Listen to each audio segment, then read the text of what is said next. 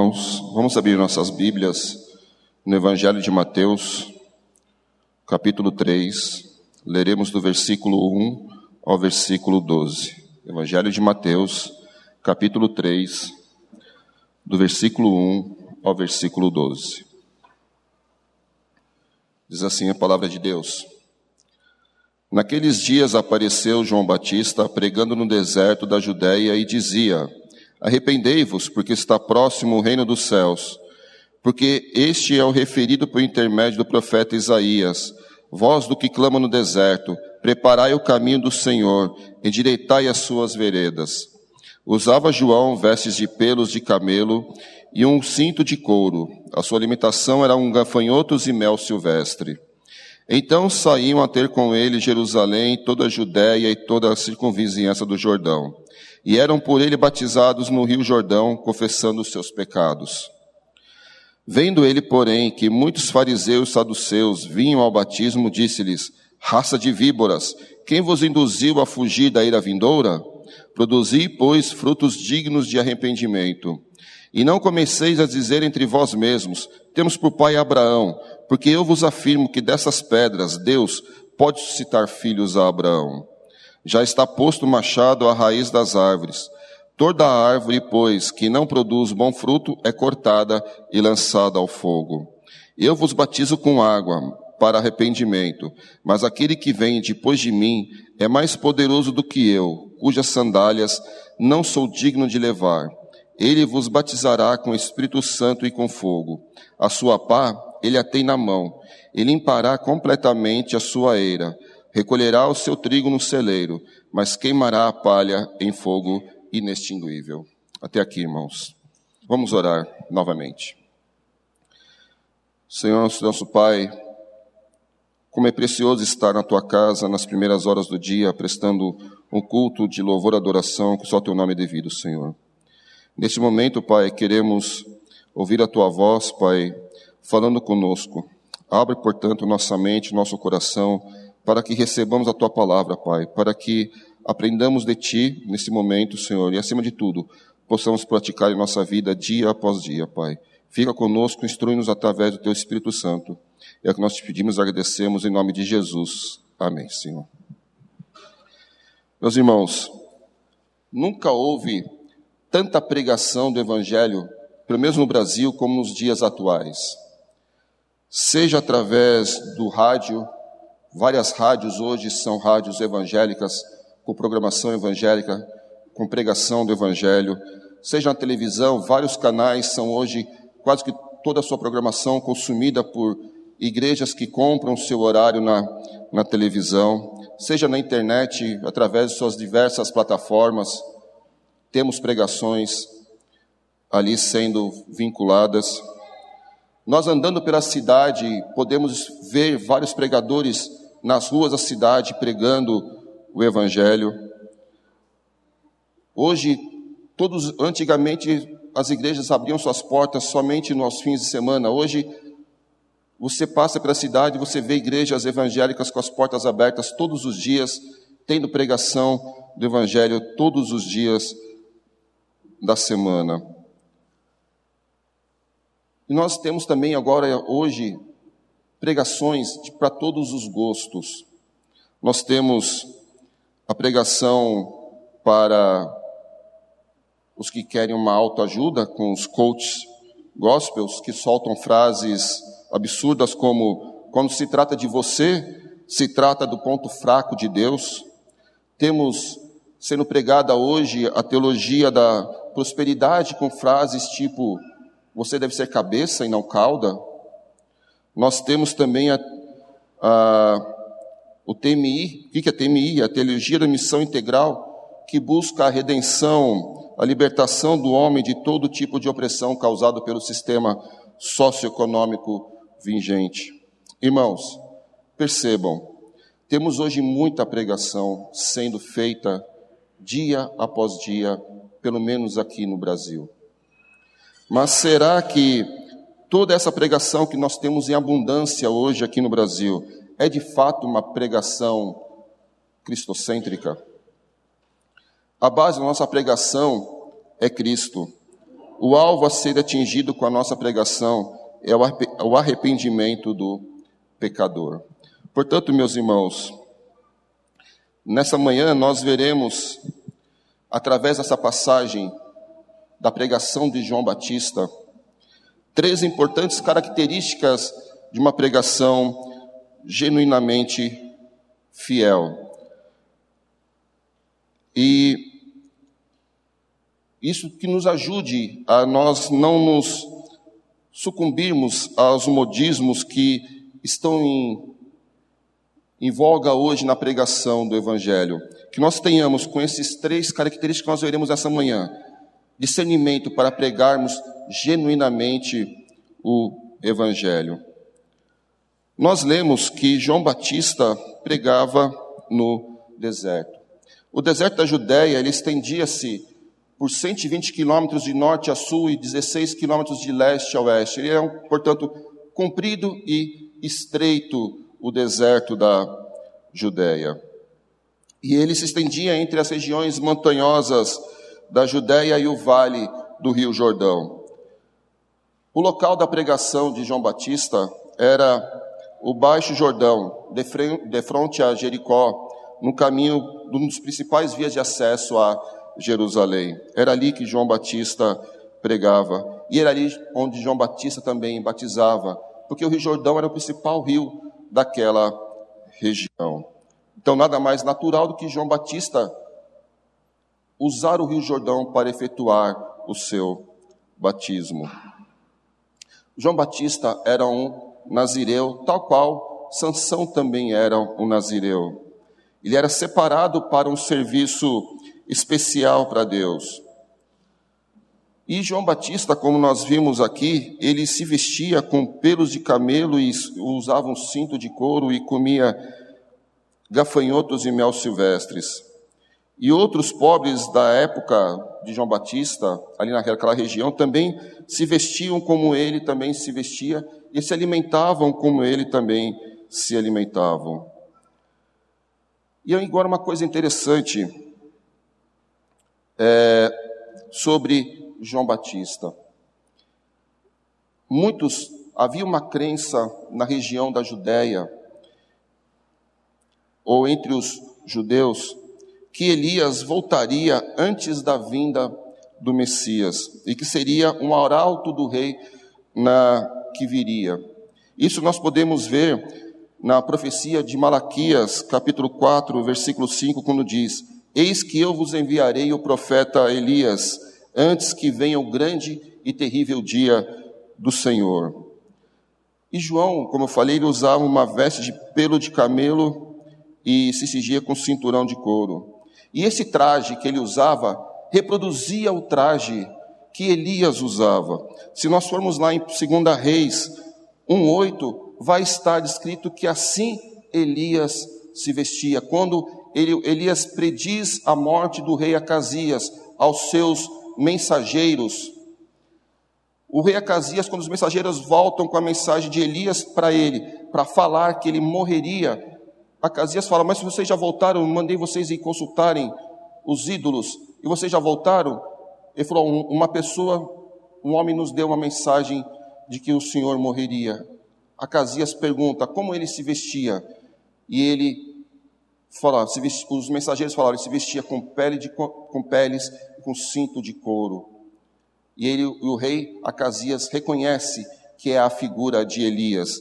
Então Elias, ali João Batista se vestia tal qual Elias e João Batista de certa maneira era um tipo de Elias porque ele estava também preparando o caminho do Senhor. De fato ele veio antes, assim como um profeta Malaquias profetizou, ele foi o arauto do rei que viria, que era Cristo. E Mateus aqui vai mencionar a profecia de Isaías, no capítulo 40, versículo 3, quando diz: Voz do que clama do deserto, preparai o caminho do Senhor, endireitai as suas veredas. João, tal qual Elias, também não dependia da sociedade para o seu sustento. No Antigo Testamento, em tempos de grave apostasia, Alguns profetas, como Elias, julgavam necessário se afastar da, da sociedade. E muitos judeus acreditavam que não havia surgido nenhum profeta verdadeiro desde Malaquias. E que os profetas não seriam restaurados antes do período do fim dos tempos.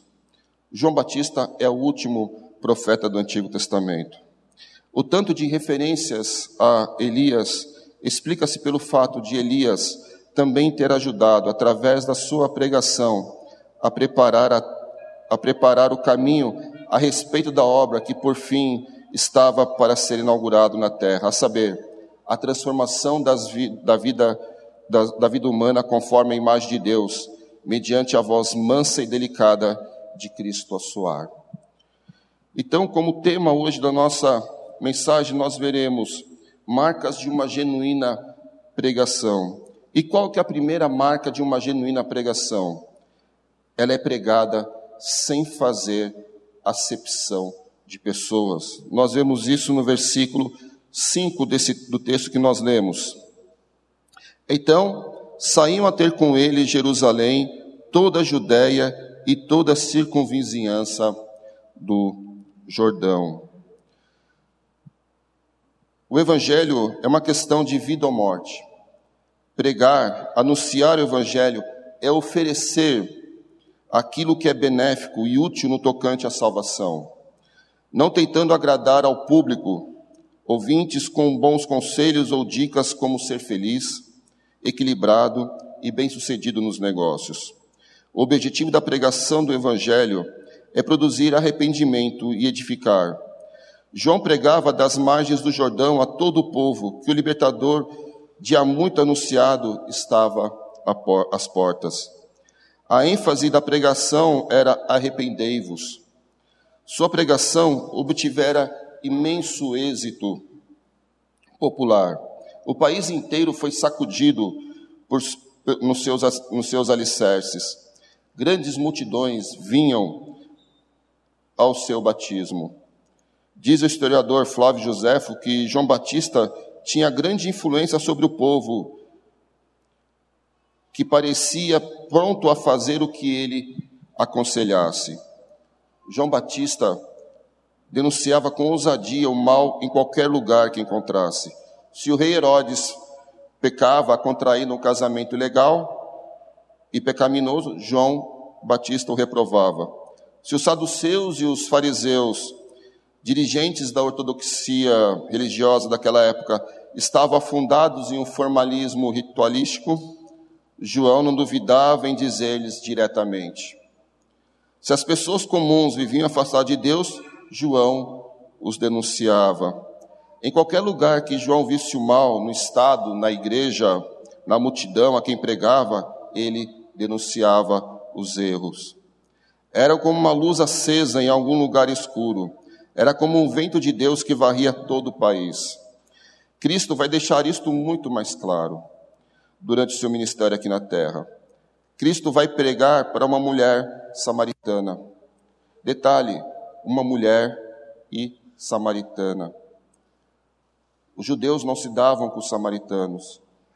Tanto que quando Cristo começa a conversar com a mulher samaritana, ela mesma se surpreende.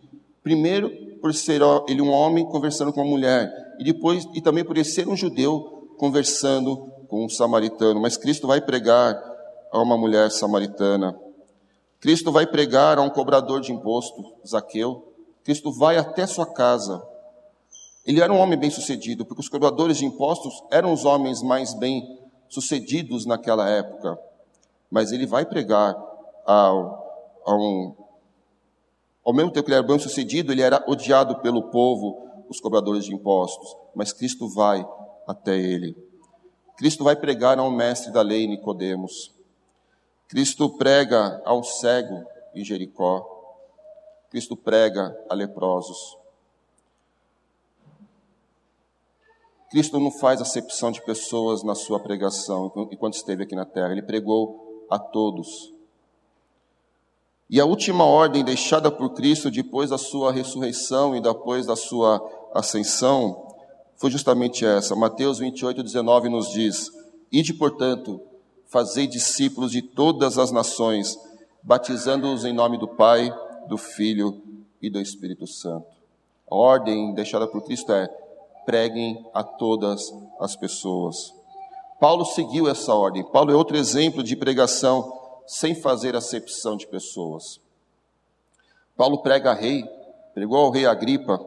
Paulo pregou a todos os soldados da guarda pretoriana que faziam a sua segurança enquanto ele esteve preso em Roma, Paulo pregou em sinagogas, Paulo pregou na rua, Paulo pregou a todas as pessoas sem fazer acepção. Paulo pregou a judeus, pregou a gregos, pregou a romanos. Paulo não fez acepção de pessoas.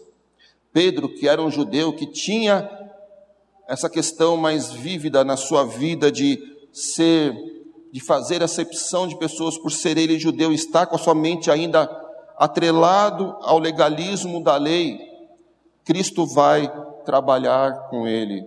Na verdade, o Espírito Santo vai trabalhar com ele essa questão.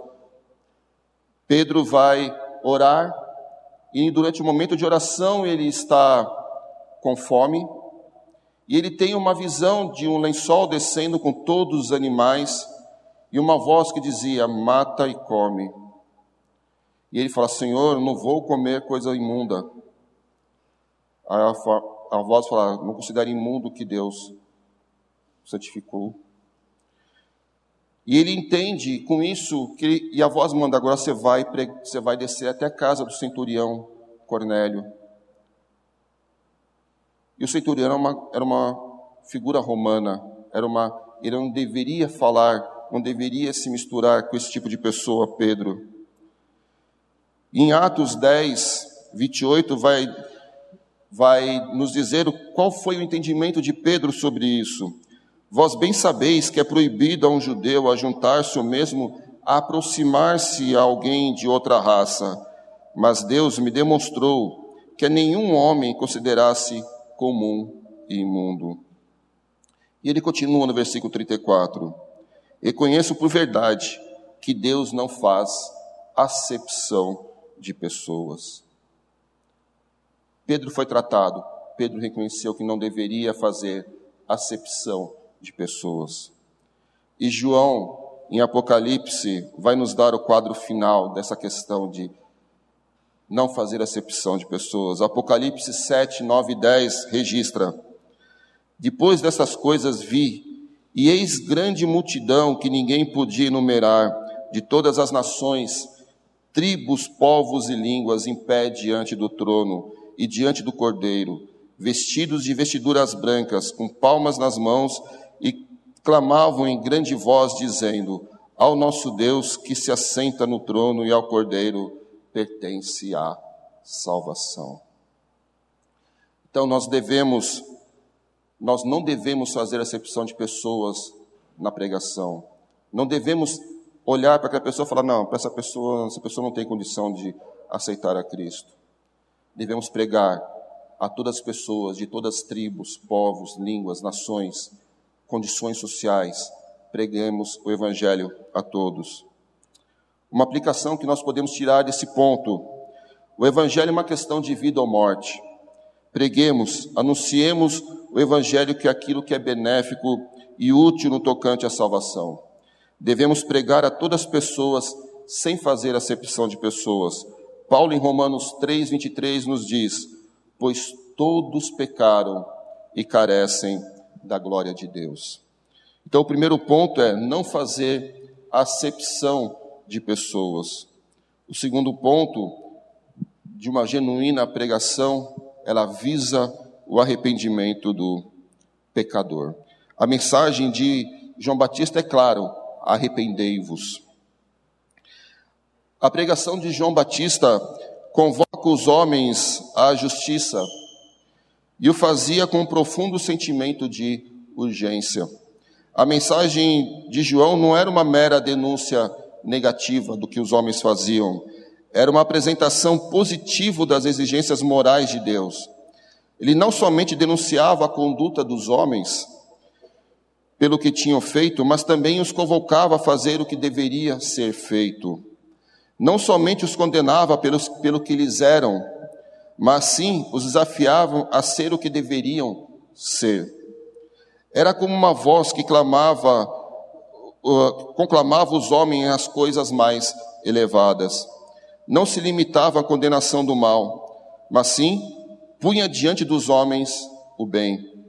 É possível que a igreja tenha passado por momentos nos quais ficou preocupada, principalmente em dizer aos homens quais eram as coisas que não, devia, que, devia, que não deviam fazer, descuidando da sua missão de colocar ante, é, perante eles os mais altos ideais cristãos. Arrependei-vos. Essa foi a primeira ordem, tanto de João como de Jesus. Quando Cristo, depois de ser tentado no deserto, ele começa efetivamente o seu ministério. Na sua primeira pregação, como Mateus registra em Mateus 4,17, Cristo vai dizer: Daí por diante passou Jesus a pregar e a dizer: Arrependei-vos, porque está próximo o reino dos céus. O arrependimento não é somente tristeza. E aqui cabe fazer uma diferenciação entre arrependimento e remorso. Remorso foi o que Judas sentiu por haver traído a Cristo, mas o remorso não gera arrependimento. Arrependimento, nós vamos ver que ele é uma, uma situação muito diferente. Você se arrepende, você volta, você se deixa de fazer aquilo. Diferente de remorso. Remorso é somente uma tristeza pelo que você fez, mas não gera atitude efetiva de decidir-se por não fazer mais aquilo. Então, arrependimento não é somente uma tristeza pelo pecado, mas uma decisiva mudança, um afastamento do pecado e um comprometimento quanto a começar uma vida de obediência. Arrependimento traduz o chamado dos profetas do Antigo Testamento, para que Israel se voltasse para Deus e para a fidelidade à aliança.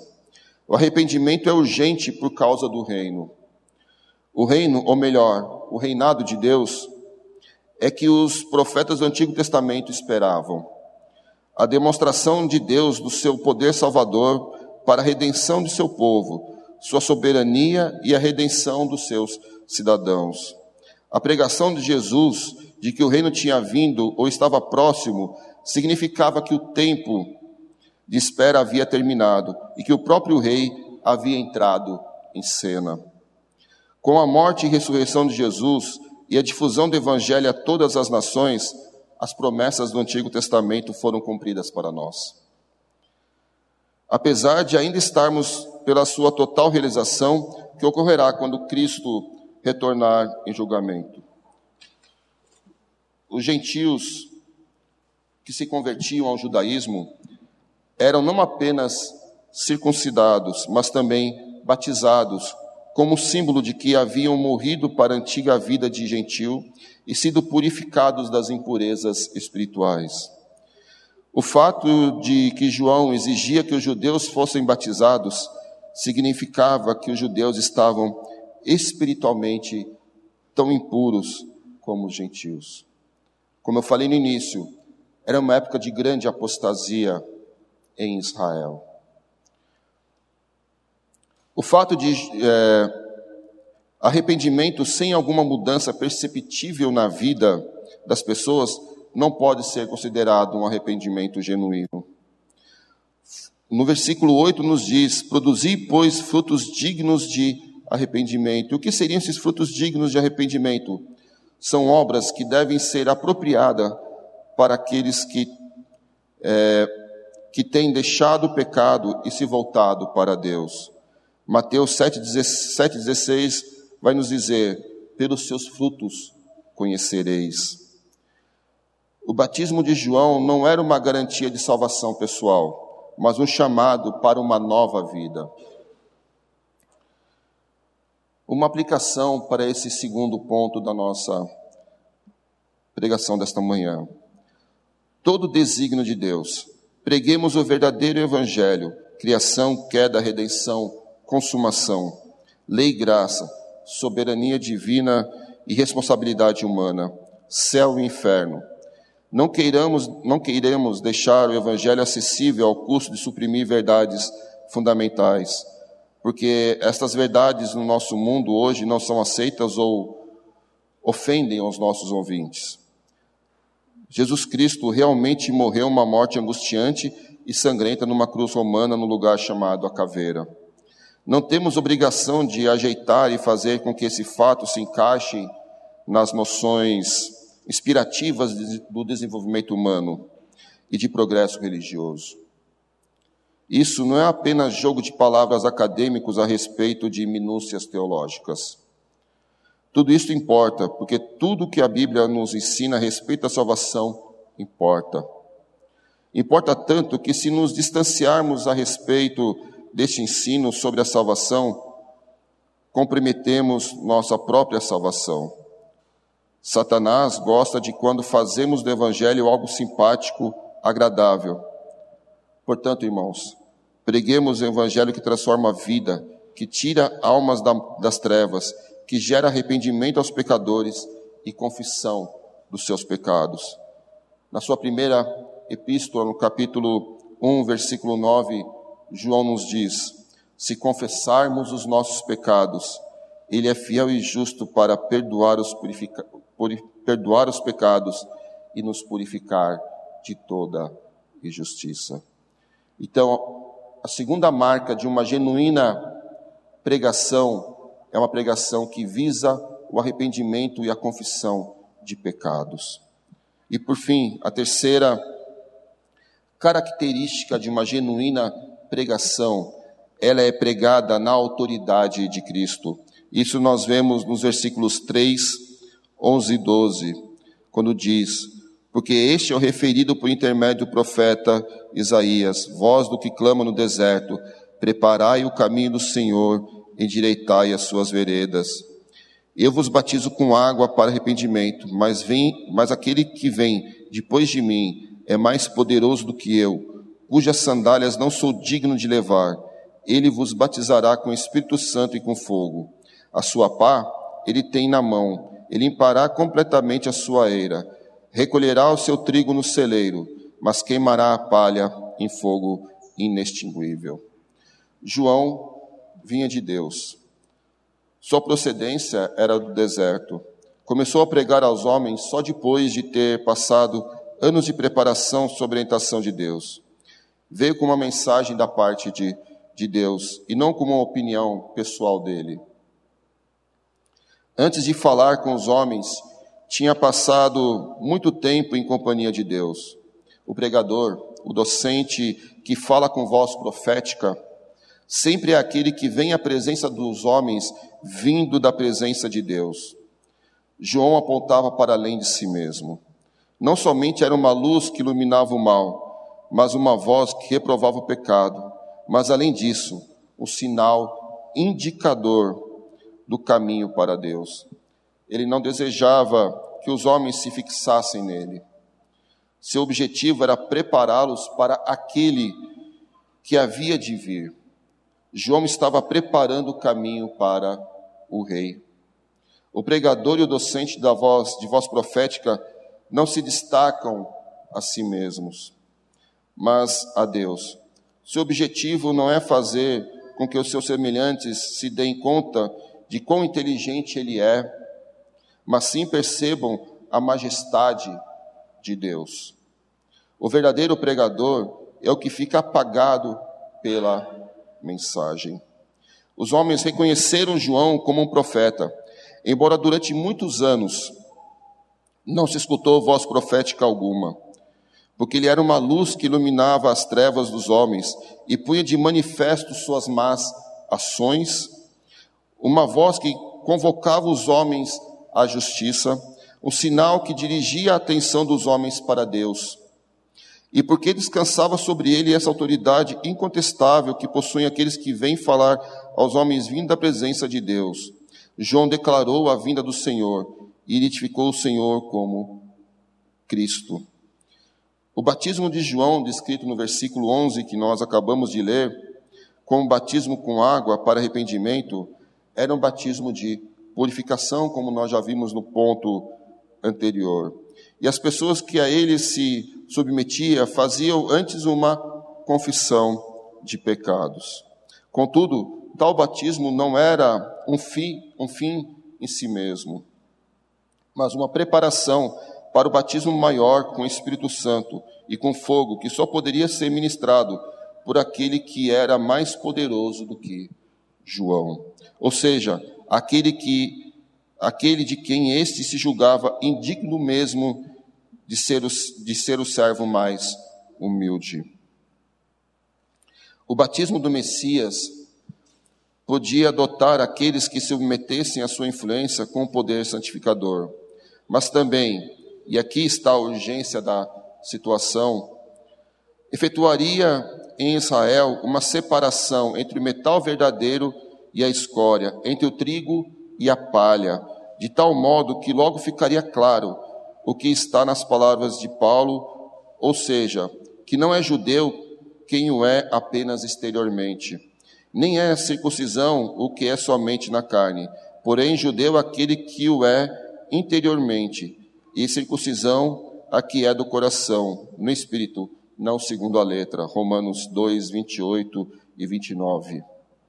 Uma parte essencial do ministério de João era, portanto, advertir severamente os muitos fariseus e saduceus que viu com surpresa virem ao seu batismo.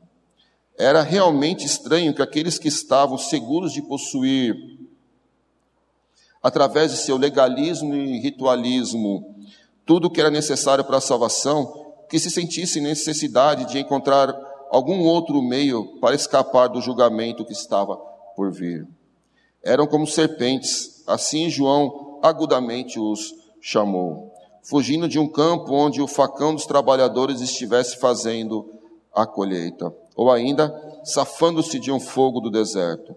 Sem dúvida, eles não eram movidos por nenhum motivo elevado, senão pelo temor de que, o, do que a popularidade de João com o povo pudesse levar a surgir um novo movimento que ameaçasse a posição deles, fariseus e saduceus, pois todos eles consideravam João um profeta.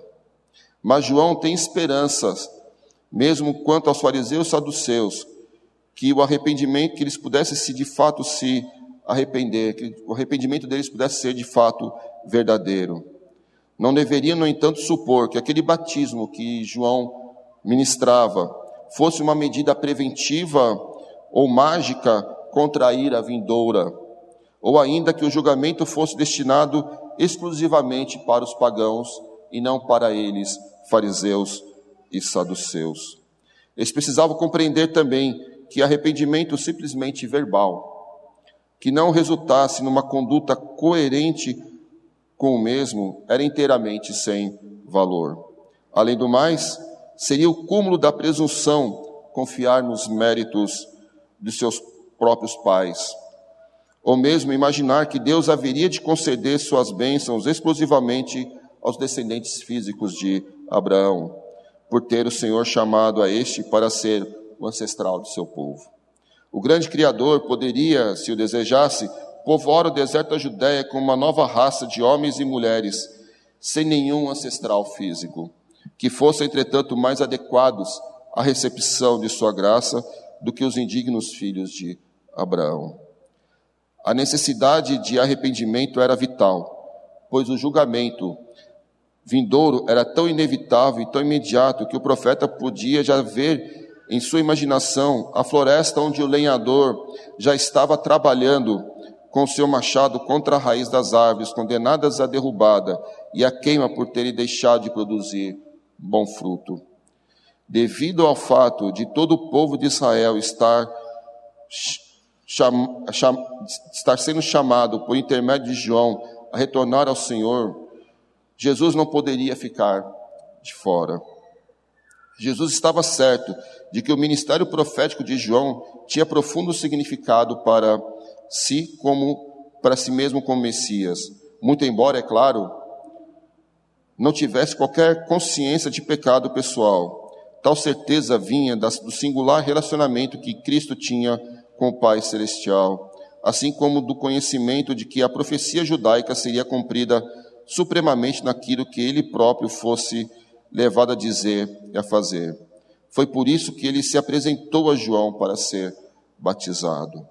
O batismo de Jesus é diferenciado do batismo cristão, não porque ele foi simbolicamente diferente, mas porque, porque ocorreu num estágio diferente da redenção. Depois da ressurreição e ascensão de Cristo, o verdadeiro batismo acontece com, como um ato do Espírito Santo. E nós podemos ver isso em 1 Coríntios 12, 13, quando Paulo nos diz: Pois em um só Espírito todos nós somos batizados em corpo, quer judeus, quer gregos, quer escravos, quer livres, e a todos nós foi dado beber de um só Espírito. O batismo cristão oferece àqueles que é batizado a promessa do dom do Espírito. Como a mensagem do Evangelho é Cristo, não precisamos temer quando anunciamos o Evangelho, porque anunciamos não em nosso poder, não em nossa capacidade, não em nossas forças, mas no poder daquele que nos comissionou para tal. Mateus 28, 18 a 20 nos diz: Jesus, aproximando, falou-lhes, dizendo: Toda autoridade me foi dada no céu e na terra. Ide, portanto, fazei discípulos de todas as nações, batizando-os em nome do Pai, do Filho e do Espírito Santo, ensinando-os a guardar todas as coisas que vos tenho ordenado e eis que estou convosco todos os dias até a consumação do século. Portanto, meus irmãos, quando nós pregamos o Evangelho, nós não pregamos na nossa autoridade, nós pregamos na autoridade de Cristo. Aplicação. Portanto, nós não devemos temer as perseguições quando estamos pregando o Evangelho, pois temos a promessa de que Deus está conosco. A mensagem do Evangelho é sobre Cristo, e sendo sobre Cristo, a autoridade da pregação vem dele. Portanto, fiquemos firmes na, firmes na pregação. Cristo, na sua oração sacerdotal, registrada por João no capítulo 17, nos versículos 1 a 3, nos diz: Pai, é chegada a hora, glorifica teu filho, para que o filho te glorifique a ti. Assim como lhe conferiste autoridade sobre toda a carne, a fim de que ele conceda a vida eterna a todos os homens que lhe deste. E a vida eterna é esta, que te conheçam a ti, o único Deus verdadeiro, e a Jesus Cristo, a quem enviaste. Cristo é a nossa rocha. É Ele quem nos adestra a mão para combater o bom combate. Ele nos ampara, Ele nos consola, Ele nos sustenta, nos capacita quando estamos pregando o genuíno Evangelho. Então, nesta manhã nós vimos que as três marcas que nós podemos derivar desse texto de Mateus 3, 1 a 12 é o genuíno evangelho. Ele é pregado sem fazer acepção de pessoas. Ele visa o arrependimento e a confissão de pecados do pecador. E ele é pregado na autoridade de Cristo. Concluindo, irmãos. Voltando à nossa introdução. Não adocemos, não mutilemos, não queiramos agradar aos outros quando pregamos o Evangelho. O Evangelho não é autoajuda, não é teologia da prosperidade, não é progressismo como querem os que defendem a teologia da missão integral. O Evangelho genuíno tem que levar o pecador ao arrependimento. O pecador tem que ficar consciente de que está em pecado e que nele não há nada que possa conduzi-lo à salvação. Não são as suas boas obras, não são o seu viver piedoso. O, o caminho para a salvação é Cristo. João 14,6, Cristo vai nos dizer: Eu sou o caminho, a verdade e a vida. Ninguém vem ao Pai senão por mim. Que Deus nos abençoe torne a nossa fé sólida e operosa, que fiquemos firmes na pregação do genuíno Evangelho de Deus. Que Deus nos abençoe. Amém.